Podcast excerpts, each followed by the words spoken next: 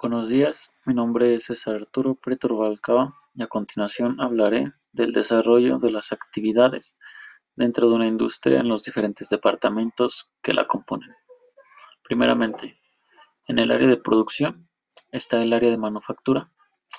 Los procedimientos dentro de una industria metal-mecánica donde trabajan contornos y fresadoras se encarga de la producción de piezas manufacturadas, ya sea a mano, en los tornos o fresadoras, o en CNC, donde solamente hay que vigilar el buen funcionamiento de las máquinas.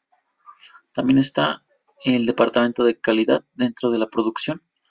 Estos procesos pueden ser solo al final de todos los procesos o pueden ser fragmentados para detectar errores en la producción tempranos. Su trabajo es reducir la cantidad de productos en mal estado o que estos lleguen a la etapa final de producción y reduciendo errores, logrando reducir errores.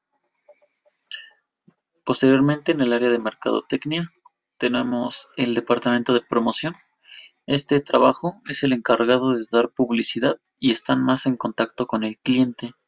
Son los encargados de convencer al cliente y mostrarle el por qué debe consumir nuestro producto o servicio, brindándole algo que no ofrecen los competidores. También está el